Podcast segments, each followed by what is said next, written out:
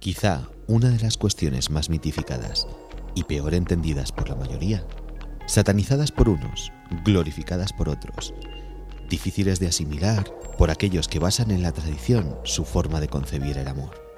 Algo no hecho para todos, y que según quien las han vivido, es muy difícil volver a lo anterior.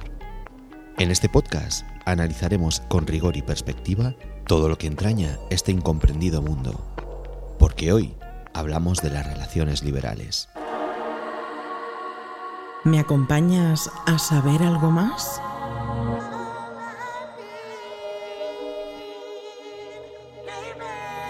Te daremos las respuestas más ingeniosas y cautivadoras a las preguntas más interesantes. No dejaremos piedras sin mover ni tema sin tratar. Desconecta, disfruta y prepárate para escuchar las voces del lado oscuro. Con Raúl Sotodosos. Saludos y bienvenidos un día más. Gracias por estar al otro lado, escuchando lo que os queremos contar. En esta ocasión nos adentramos un poco más en las sombras del lado oscuro, para hablar de un tema que a día de hoy sigue siendo tabú para muchas personas. Y además lo haremos con una persona experta en dicho tema. Ella es Ana de Tena, firme conocedora del mundo de las relaciones liberales, que con su experiencia y criterio nos ayudarán a entender un poquito mejor todo esto. Ana, es un tremendísimo placer tenerte hoy aquí con nosotros. Querida amiga, bienvenida al lado oscuro. Muchas gracias, encantada de estar aquí. Encantado yo, encantado yo y que nos ayudes a comprender un poquito mejor este desconocido mundo para muchos que es el tema de las relaciones liberales. Bueno, pues vamos a empezar. Comencemos por lo más fácil y a la vez lo más complejo, que es que les expliques a nuestros oyentes qué es esto o cuál es el concepto de relación liberal. El concepto de relación liberal, tal y cual la podemos conocer o conceptualizar, es una relación entre dos o más personas en la cual hay un comportamiento desinhibido y no condicionado por la moral sexual dominante, es decir, es no normativo, para que nos entendamos pero realmente no se puede definir exactamente porque hay un campo muy amplio de relaciones sexuales, afectivas, de amistad. Luego, por ejemplo, una pareja puede ser feliz y estar consolidada en su vivencia de dos, pero disfrutar de compañía sexual de otras personas, juntos o por separados. Entonces, con estos conceptos quizá podamos hacer un concepto general de lo que es una relación liberal. Es fascinante descubrir, eh, al menos en mi caso, y seguro que también en el caso de muchos de nuestros oyentes, cómo ciertos conceptos que creíamos, digamos, de alguna forma preconcebidos, son completamente distintos a, a la realidad, ¿no? Quería preguntarte, Ana, ¿existe solo un tipo de relación liberal? Nos comentabas que hay como diferentes clases. En este caso, ¿nos lo podrías explicar un poco? O sea, lo primero que tenemos que tener claro es que cada pareja crea sus propias normas, entonces cada pareja crea su propio tipo de pareja. Pero eh, basándonos en una comunicación sana, una autoestima alta, podríamos clasificar las relaciones liberales en tres grandes grupos. Por un lado tenemos las relaciones no monógamas, porque la gente normalmente lo clasifica como abierto o cerrado. Y deberíamos quitarnos de la cabeza eso de abierto o cerrado, porque no, no se llama así, no existe eso. Es monógamo, que es la relación tradicional, o no monógamo. Y en estas relaciones no monógamas hay como tres grandes grupos. Primer grupo, las relaciones sin exclusividad sexual, pero con exclusividad afectiva. Esto quiere decir que eh, tú y yo podemos tener una relación, mm, somos pareja, tenemos, yo qué sé, vivimos juntos, tenemos nuestra casa, pero sexualmente somos mm, liberales. Yo me puedo ver con otras personas, hombres, mujeres, y tú puedes hacer lo mismo. Ambas partes son plenamente conscientes de esos encuentros y ambas partes lo consienten. El segundo grupo sería el grupo de los swingers estos creo que lo conocemos un poquito más, ¿verdad? Sí que hemos oído hablar de ello. Los swingers son parejas que hacen intercambios, como la, palabra realmente lo, indica. Estas parejas sobre todo viven o hacen vida social en clubes, en fiestas, hay mucha temática y hay muchísimos locales especializados en este tipo de, de relación, de lo cual hablaremos luego, si, si quieres. Después de los swingers, eh, tenemos el gran grupo del poliamor, que es ese gran concepto que en estos últimos años eh, ha llamado mucho la atención y ha causado una gran agitación. Hasta en el cine, que creo que he visto un par de películas por ahí que lo han intentado. Dentro del poliamor, que realmente es una relación que es, eh, no tiene por qué ser ni afectiva exclusivamente ni sexual. Puede ser relación de amistad, puede ser una relación sexual, puede ser una relación íntima, puedes compartir casa, pero realmente luego tiene que haber como pleno conocimiento y consenso por ambas partes de todo lo que pase. Dentro de las relaciones poliamorosas hay más grupos, hay más tipos. Voy a contar un par de ellos que son los más importantes, los más frecuentes, pero luego repito que cada pareja hace su propia normativa, hace su mundo tenemos, por un lado, el poliamor jerárquico. Eh, hay una palabreja ya grande aquí. El poliamor jerárquico es muy sencillo, es una relación piramidal. Simplemente en la relación hay una pareja principal, ¿vale? Que es la, pues eso, la que se lleva privilegios, que se, que se le llama, la casa, el tiempo, el matrimonio, los hijos, y luego tienen otras relaciones que pueden ser de amistad, pueden ser sexuales o pueden ser afectivas como no hay una exclusividad para nada, pero sí hay un orden, pues se organizan así. Por ejemplo, tú y yo tenemos una relación, vivimos juntos, pero luego tú tienes una relación sexual con una chica con la que te ves una vez a la semana, los sábados, porque sí. Yo, en cambio, tengo una relación con una chica también, con la que me veo una vez al mes, pues porque nos da mucho morbo. Y por supuesto, siempre consensuado y consciente y consentido a poder ser, que son las tres grandes Cs. Otra clasificación del poliamor está el poliamor no jerárquico. Hablamos del jerárquico, que es piramidal, luego está el no jerárquico. Este va totalmente a su bola, pero lo mejor que tiene es que no hay etiquetas de ningún tipo. Puede ser una relación romántica, eh, amistosa, sexual, es que da igual. ¿Lo puedes clasificar con etiquetas? Sí, pero realmente no hay una jerarquía, entonces es libre albedrío. Y un paso más allá de estas relaciones es la anarquía eh, relacional. La anarquía relacional es maravillosa. Quieres a todas las personas por igual, eres tan libre y te sientes tan libre que, que, es que no tienes prejuicios por nada, no juzgas a nadie, te sientes bien en todas las situaciones, estás a gusto contigo y estás a gusto con el mundo, emocionalmente hablando siempre. ¿eh? Estos son los grandes tipos. Luego, podemos encontrar otras clasificaciones, como por ejemplo son los híbridos, la polifidelidad, que es eh, pues una relación poliamorosa que este, se establece por un acuerdo entre todas las partes, que son las triejas, que se les suele llamar, o se hace con grupos de personas, suelen ser convivientes muchas veces.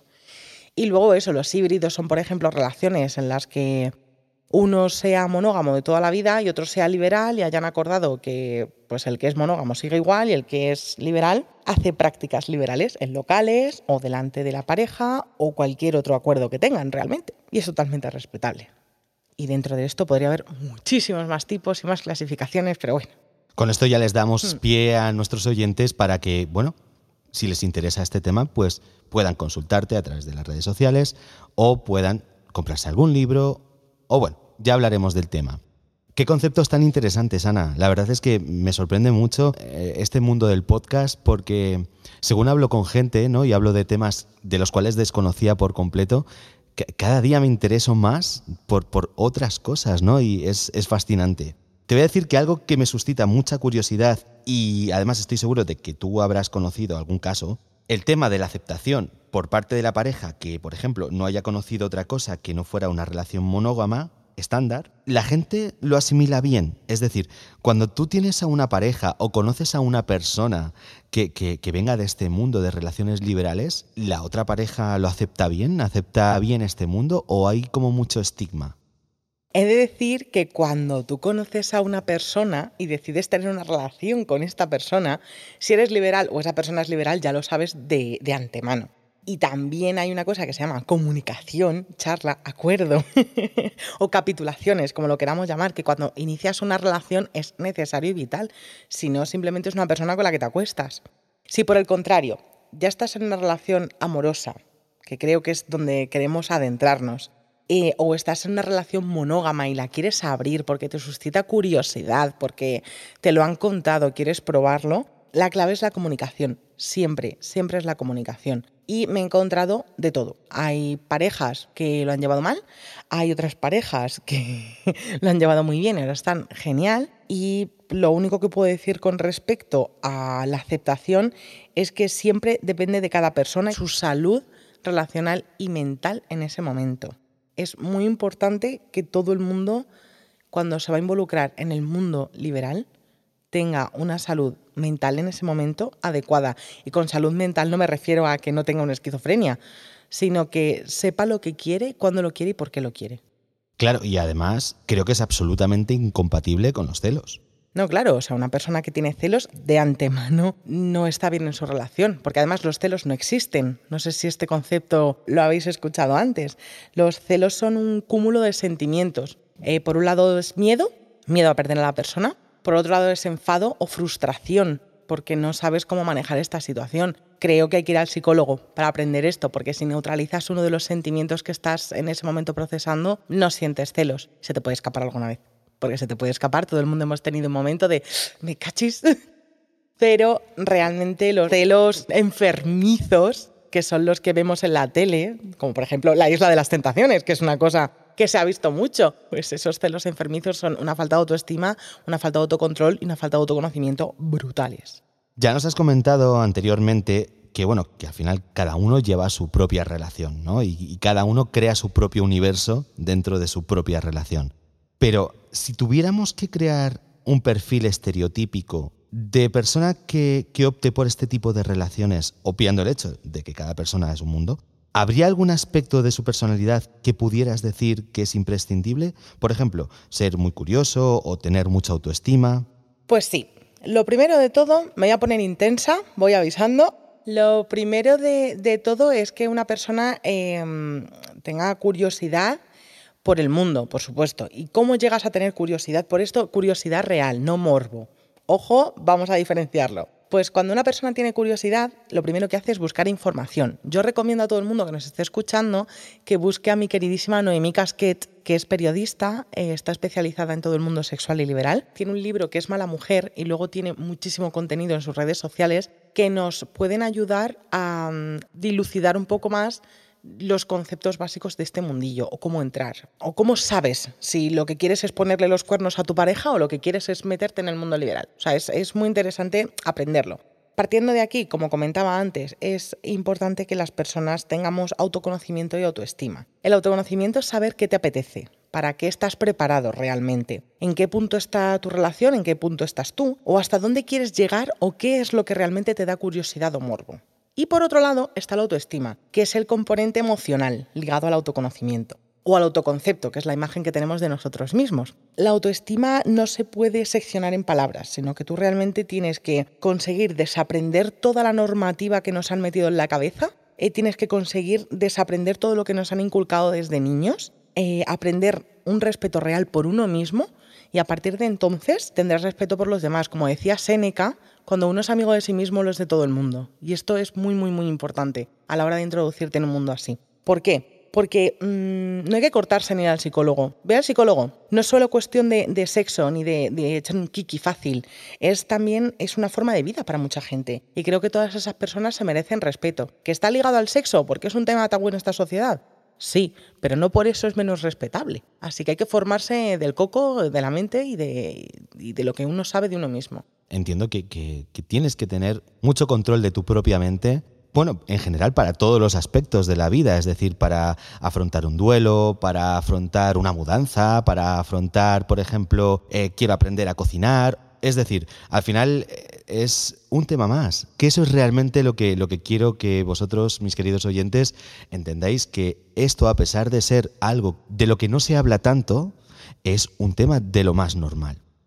Quiero cambiarte un poquito de tema, Ana. Quiero que en este caso sí que nos hagas un poco más partícipes de ese lado más oscuro ¿no? de, de este tema de, de las relaciones liberales, porque tengo curiosidad, y es curiosidad real, de si existen lugares, lugares específicos de reunión, es decir, locales especializados. Y luego también existen protocolos de alguna clase protocolos de lenguaje, de símbolos, que solamente perciban aquellas personas que ya estén dentro de, este mundillo. Pues sí, Raúl, existen tanto mm, lugares como protocolos. Así que vamos, vamos a separarlos en dos grupos y te explico. Voy a hablar de la parte de Madrid, que es lo que yo conozco un poquito más por experiencia y de lo que me he podido empapar más y puedo dar una opinión. Para principiantes, me voy a quedar siempre con los eh, garitos o con los locales donde no exista consumo de alcohol. Por una razón muy sencilla. Hay babosos y babosas en las discotecas, borrachos, una discoteca normal. Imagínate si estás en pelotas o es un sitio donde se va a practicar sexo pues digamos que con el alcohol se intensifica todo mucho y prefiero un sitio donde no hay alcohol, la gente sepa a lo que va y la gente sepa respetar y esté en sus cabales. Un local en Madrid que me gusta muchísimo, Divernis, que no es solamente un local liberal al uso. Un local liberal al uso es un lugar, es un pub, una discoteca normal y corriente donde vamos todos, se sirve alcohol y tiene distintas habitaciones, habitáculos, incluso piscina o jacuzzi, donde se puede practicar sexo. Normalmente y en los sitios más higiénicos, que es donde a mí me gusta ir más, tiene una zona específica para practicar sexo, que se le suele llamar connecting area. Luego tienen la zona de piscina, donde la gente se calienta, pero ahí no, se mantienen relaciones.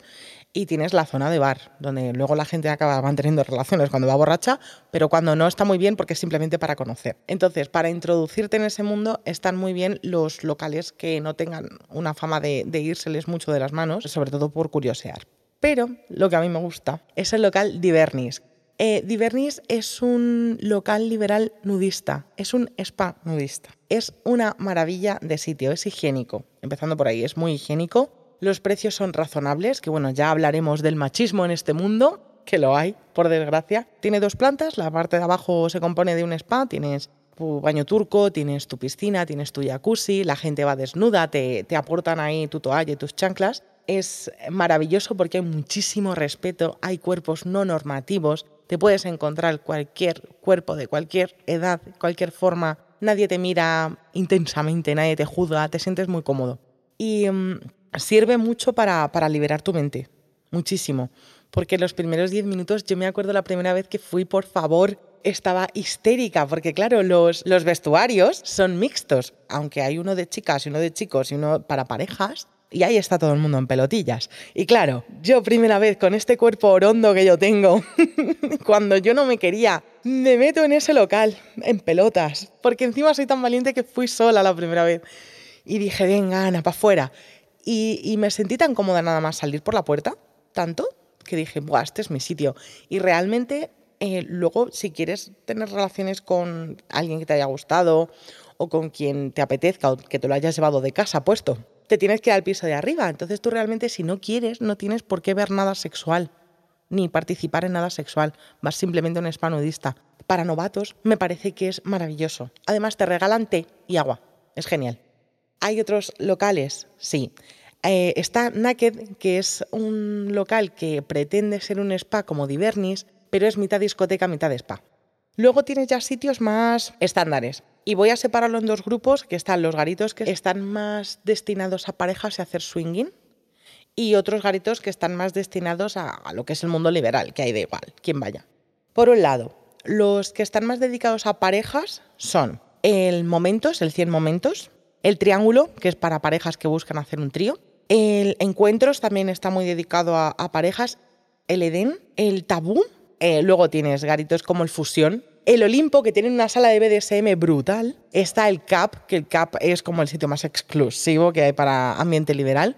Luego hay un montón de, locales más específicos porque hay locales que lo destinan a fiestas BDSM o tienes, por ejemplo, la pastelería. Con todo el tema de, de garitos, de locales liberales, etcétera, he de decir que no solamente ir, tomarte algo y hacer intercambio de parejas, no, hay muchas actividades. Yo me acuerdo en Divernis que había una competición de Glory Hall los últimos viernes de todos los meses había uno que era a ver quién hacía eh, la mejor felación, había otro que era para ver quién practicaba sexo en posturas más raras, había cosas muy divertidas, pero luego si vas un sábado de normal te puedes encontrar orgías, te puedes encontrar intercambio de parejas, te puedes encontrar un glory hall, te puedes encontrar, yo qué sé, que dos se empiezan a enrollar así un poquito y de repente pues se monta la de, la de Dios y se une todo el mundo, o no, o puede ser un día aburrido y no te comas un colín, o puede ser que simplemente vayas a mirar Es que te lo puedes pasar muy bien o puedes pasarlo muy mal. Porque es que no sabes lo que te vas a encontrar. O a lo mejor te encuentras al colega de tu vida. Uno de mis mejores amigos me lo encontré en un local. Y empezamos a hablar y nos llevamos súper guay. Nunca nos hemos acostado realmente, pero nos llevamos genial. Y somos muy, muy, muy amigos.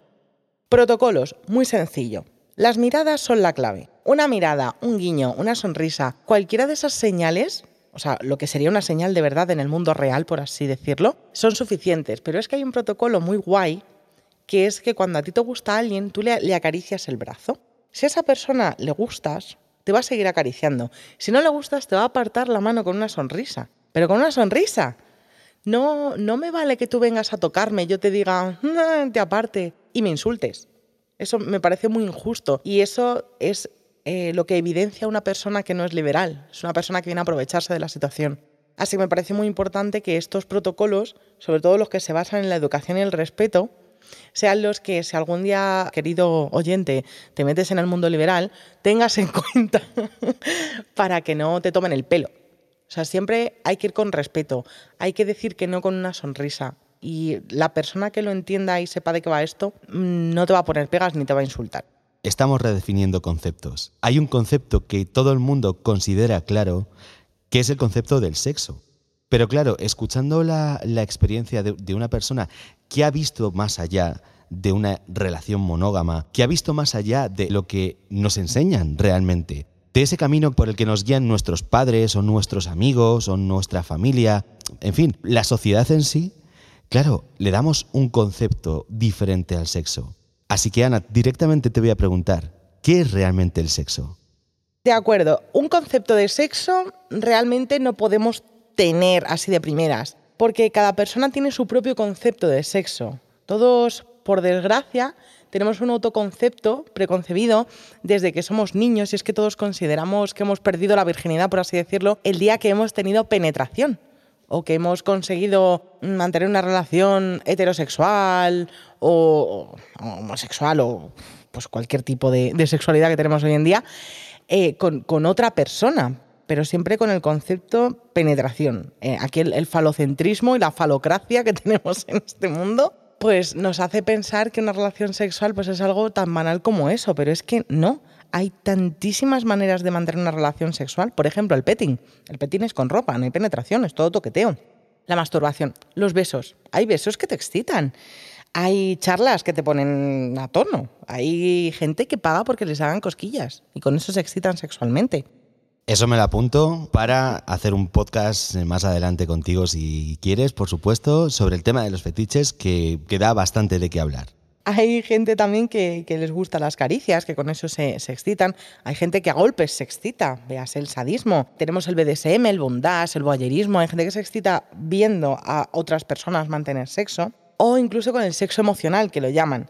Entonces, me he puesto a, recabar información, sensaciones, sobre todo sensaciones que he experimentado, y he llegado a una conclusión para hacer un concepto abstracto de, de lo que es una relación sexual.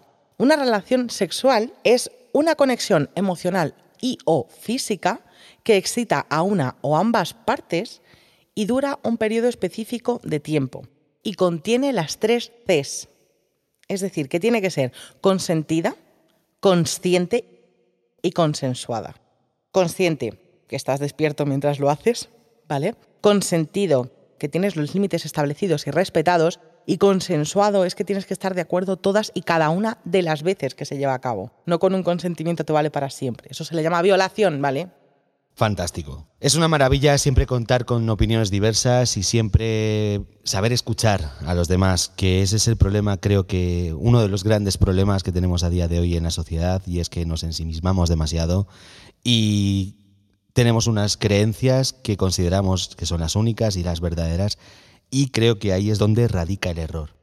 Eh, uno de los rumores eh, que más lees, eh, que más te encuentras dentro de, este mundo de, las relaciones liberales, y supongo que además te habrás encontrado con, dicho rumor varias veces a lo largo de, tu experiencia, es el tema de las ETS. claro, nuevamente entendemos que, no se puede generalizar porque cada individuo pues, actúa bajo su propio criterio. sin embargo, ¿qué hay de cierto en este mito y qué es realmente un mito? Bien, pues en primer lugar me gustaría analizar y describir un poco lo que son las ETS y las ITS, que parece que, nos olvidamos de ella. Aunque las ETS y las ITS sean prácticamente lo mismo, las ITS son infecciones de transmisión sexual y estas sí que tienen cura o tienen un tratamiento y se curan más rápidamente. Hay más de 20 tipos de ETS. Entre ellos eh, se encuentran el, VIH, el virus del papiloma humano, que por cierto lo tiene el 80% de la población sexualmente activa, es decir, que la mayoría de vosotros lo tenéis y no lo sabéis. Id al ginecólogo, id al urólogo y comprobadlo. También incluye muchísimas bacterias como la clamidia, eh, la gonorrea, el herpes genital, la hepatitis o la tricomoniasis. Y es una enfermedad muy fea, muy chunga, buscad fotos, es horrible. Vale, ¿cómo se contagia todo esto? Es a través de contacto directo con sangre y fluidos, ya sea por sexo anal, vaginal, oral o manual. Entonces, señores, tengan cuidado y usen la única barrera de protección que hay contra esto, que es usar un condón. Sé que hay gente alérgica al látex, hay preservativos con látex, hay preservativos vaginales, te puedes montar y te puedes hacer un protector para la boca con un condón. Entonces, eh, me gustaría aclarar que es un mito muy, muy, muy extendido y es absolutamente falso, ya que en toda mi experiencia me he puesto intensa con las enfermedades, pero es que mm, me preocupan mucho, ¿vale? En el mundo liberal tienes que ponerte una goma o un condón por agujero y por persona. No puedes usar un condón con una persona en varios agujeros, no. Cada vez que cambias de agujero, tienes que ponerte un condón. Siempre. Desechar el condón que has usado, cambiarte el que tienes puesto y que dos personas no compartan la misma goma, porque es que sería una estupidez. O sea, es que hay que tener dos deditos de frente, que yo sé que en el momento dices, ¡buah, qué cachondo estoy! La voy a liar. Sí, pero mm, hay que ser un poquito consciente, igual que hemos estado un año con el virus este maldito, eh, siendo conscientes de cada movimiento y cada gesto que hacíamos, en el mundo liberal eh, se lleva haciendo hace muchísimo tiempo. Así que si vas a entrar nuevo en este mundillo, amplíalo. Y en cuanto a las enfermedades de transmisión sexual, conozco muchísima más gente del mundo monógamo con ETS que personas del mundo liberal. ¿Por qué? Por los cuernos. Porque no hay comunicación con tu pareja, entonces acabas poniendo cuernos. Entonces, a más comunicación y más condones, menos ETS. Esto es una, es una fórmula mágica. Y es que es así. Mi consejo, si quieres practicar sexo con otras personas, habla con tu pareja. Si tu pareja no quiere, por eso, eh, es un mito, porque creo que la gente del mundo liberal está mucho más concienciada y si no lo está, es que no es del mundo liberal, porque es que es así. Tú lo primero que haces es preocuparte de tú estar sano mental y físicamente. Lo que menos te apetece es enfermar. ¿Tú puedes tener relaciones sexuales con una persona con VIH? Por supuesto que sí. ¿Por qué? Porque vas a usar una barrera. Pero una persona con VIH o una persona con un pH diferente al tuyo, porque si no, mañana te va a picar todo ladillas, clamidia, candidiasis. ¿A quién no le ha picado el jugo al día siguiente de acostarse con una persona porque el pH era diferente? O porque yo qué sé, porque estaba depilado de una manera o de otra y te ha raspado más o menos. Con un condón eso no pasa. Yo os recomiendo usar gomita a todo el mundo y mucho cuidado con mm, los cuernos y la gente que tiene pareja porque está acostumbrada a hacerlo sin ello y te lo va a exigir. Y entonces ahí vienen las enfermedades, porque si lo hace contigo, lo hace con todas. Antes has dicho algo, Ana, que me ha llamado bastante la atención y que también relaciono con otros ámbitos de la vida, como, como llevo haciendo todo el podcast de hoy, que es eh, el tema del machismo. Has dicho que, en, este mundo eh, está como muy instaurado el machismo, ¿no? Y quería que nos explicaras un poquito por qué, por, tienes esa percepción o cuál es la realidad. Eh, lo que he conseguido ver a lo largo de este tiempo es que las mujeres seguimos siendo un trozo de carne. Por una razón muy sencilla, te voy a poner un ejemplo para que lo veas bien. En Divernis, sin ir más lejos, ya que lo he mencionado que lo adoro tanto, las mujeres de lunes a viernes entramos gratis. Los hombres pagan 45 euros si van solos y 25 si vas en pareja. Pareja de chico-chica, por cierto, voy a añadirlo. Si van dos hombres juntos, pagan 45 euros cada uno. Ya puedes tener pluma y parecer marica, que no gay, tienes que parecer marica para que te dejen pasar como pareja. Todas estas mierdas, porque son mierdas, hacen que siga prevaleciendo el machismo. En los, en los locales liberales eh, casi siempre es el chico el que se tiene que acercar. ¿Por qué? Porque si va una chica es una guarra. De hecho, una chica que esté metida en el mundo liberal es una cerda, o es una guarra, o es una puta. Las mujeres seguimos siendo un trozo de carne en todos los aspectos. Las mujeres no tenemos derecho a ser libres ni liberales. Hay un concepto de mierda sobre todo esto. ¿Iremos evolucionando? Sí, pero mientras sigamos haciendo uso de, estas situaciones, pues seguirá habiendo machismo por todos lados, pero vamos, pasa lo mismo que en las discotecas estándar. Una mujer entra gratis y un hombre tiene que pagar 10 euros. Tell me why, como dirían los, los Backstreet Boys. Oye, Ana, referente a lo que hablábamos hace un momento del tema de los locales y el tema de los protocolos y demás, claro, eh, para, la, para la gente así más joven o la gente que esté más puesta en tema de redes sociales, me gustaría saber si existen también, aparte de locales y protocolos, redes sociales que sean específicas para, para gente que practica relaciones liberales. Por experiencia personal, es que la primera en la que caemos todos, ya que es gratuita y no te tiene que invitar nadie, es Kik tiene grupos, porque hay grupos, ¿vale? Y tú te puedes meter en grupos específicos liberales. Problema de esta red social, que nadie verifica a nadie, mm, que no sabes quién está al otro lado y que puede pasar cualquier cosa. Kik es una de las redes sociales que están más extendidas, tanto para ser infiel como para meterte en el mundo liberal. Aparte de Kik, eh, Tinder, por supuesto, pero ahí Tinder ya sabemos a lo que hay, mercado de carne. Una red que me encanta es Ofidelio, porque aparte de que es una red muy bonita, porque es, rosita, es preciosa, está hecha por gente pues, de aquí, que puedes conocer, por ejemplo, en el, en el 100 momentos, si no me equivoco, te puedes encontrar alguno de los que llevan esta red social, el Ofidelio o H Fidelio. Eh, creo que tienes que entrar por invitación, a no ser que seas chica. Es que han cambiado las normas y hace mucho que no lo uso, entonces no sé si voy a ser muy accurate a la hora de decir las cosas. Normalmente si eres chico tienes que entrar como pareja. Como chica puedes entrar cuando quieras, como en todo, en este mundillo.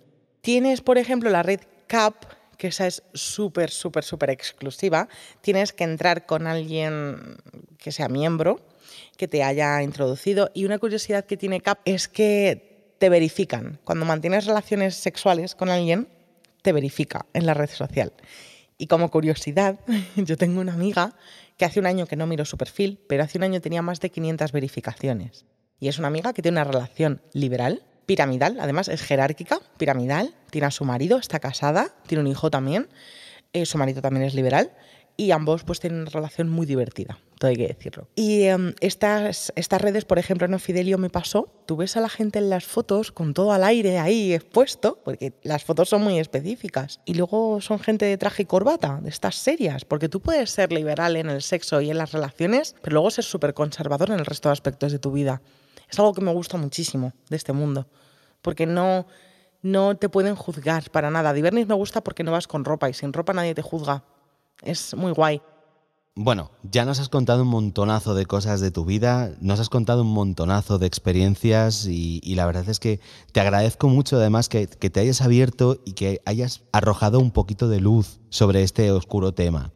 Lamentablemente estamos llegando al final del podcast y eh, como es costumbre voy a pedirte que de alguna forma, ya nos has dado unos cuantos, pero le des algún consejo para estas personas que quieran iniciarse en el mundo liberal, para que si lo hacen, que lo hagan bien, para que estén protegidos contra lo que se puedan encontrar más allá de, todo lo que nos has comentado. Vale, lo primero de todo es decir que el mundo liberal no es fácil, no es absolutamente fácil, para nada, pero tampoco es promiscuidad. O sea, eso también tenemos que ser muy conscientes. El mundo liberal, voy a hablar si estás en pareja, ¿vale? Si eres individual es un poquito más fácil, eso sí que es verdad. Si estás en pareja y quieres entrar en el mundo liberal, todo se basa en confianza, respeto y comunicación. Confianza no es es que me vas a ser fiel o no me vas a ser fiel. Confianza es, mira, me voy a este local, si quieres participa, mírame, hazlo tú conmigo. O he hecho esto, esto y esto y que te esté diciendo la verdad, que no sea mentira. O eso es la confianza. Eh, también es verdad que hay muchísimo caradura que va de liberal, muchísimo caradura y muchísima caradura que va de liberal y solo quiere aprovecharse del crecimiento personal por el que han pasado los demás y tener sexo fácil.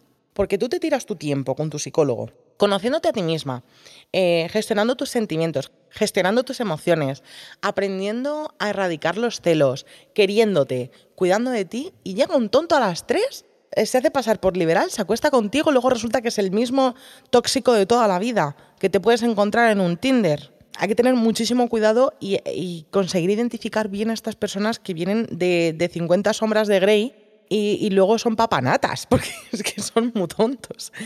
50 eh, sombras de Grey es un mito, es todo falso. También es algo que me gustaría comentar porque hay gente que se piensa lo contrario. Toda esta porquería se radica con concienciación e información. Busca información si tienes dudas. No te cortes. Hay muchas redes sociales específicas para esto. Hay muchas personas especializadas en este asunto que te van a contestar, que te van a, te van a guiar. Cada uno te va a dar su opinión porque todo depende de cada uno. Nunca hay que hacer nada para lo que no se esté preparado. Hay que respetar los límites de las parejas y los tuyos propios. Nunca te vayas a, poner a hacer cosas para los que no estás preparado porque te va a salir mal. Una persona individual en este mundillo debe saber todo esto. Eh, en una pareja, si son cuernos, no es liberal. Si no, hay, si no están las tres Cs, es que es una violación. O son cuernos, o es un engaño, o es mentira. Hay que tener muchísimo cuidado. Si hay culpa, no es liberal. Si hay culpa, son cuernos. o sea, hay que ver siempre cómo te sientes haciendo las cosas y lo que sientes y lo que desarrollas. Y así sabrás si realmente puedes participar en este mundo o no. Y si no puedes participar en el mundo liberal, no pasa nada. Ojo a las parejas, que meterse en el mundo liberal hoy en día es el nuevo vamos a tener un hijo para ver si lo arreglamos. Lo único que puede pasar es que hay un efecto boomerang y se te vaya todo al garete. Así que no te metas en el mundo liberal si tu relación no está bien, si tu autoestima no está bien y si tu autoconcepto tampoco está bien, porque te puedes pegar una leche y no salir de ella. Es muy difícil salir. Una vez te acostumbras a hacer cosas, es muy difícil salir de ello. Sobre todo si las haces mal, pero si haces las cosas de forma sana, las cosas salen bien. Bueno, Ana, pues lamentablemente todo lo bueno se acaba. Eh, quisiera terminar con una reflexión de mi propia cosecha. Opino que después de lo que hoy nos ha contado nuestra querida Ana, deberíamos quitarnos un poco los prejuicios y los lastres del pasado, que ya estamos casi en el segundo cuarto del siglo XXI, que ya no es tiempo de señalar a nadie con el dedo ni de desprestigiar el término persona, solo porque no siga los caminos marcados por los que nos precedieron. Así que, ya sabéis, no pongáis límites a vuestros deseos y vivid la vida como os apetezca, siempre con conciencia. No olvidemos las tres Cs. Pero sobre todo, vivid la vida como os apetezca y con quien os apetezca vivirla. Y a ti, maravillosa Ana, solo me queda darte las gracias por compartir nuevamente con nosotros un poquito más de ti y por hacer de guía en este fascinante mundo. Muchísimas gracias. Hasta siempre. Pues muchísimas gracias, el placer ha sido mío, tenía muchísimas ganas de hablar de este tema porque de verdad creo que es un tabú muy grande en esta sociedad y todos deberíamos dar un pasito más en el, en el mundo de la liberación mental y corporal y sexual y afectiva para ser un poquito más felices, porque realmente luego nos amargamos. Y, y nada, Raúl, muchísimas gracias y un besito a todos.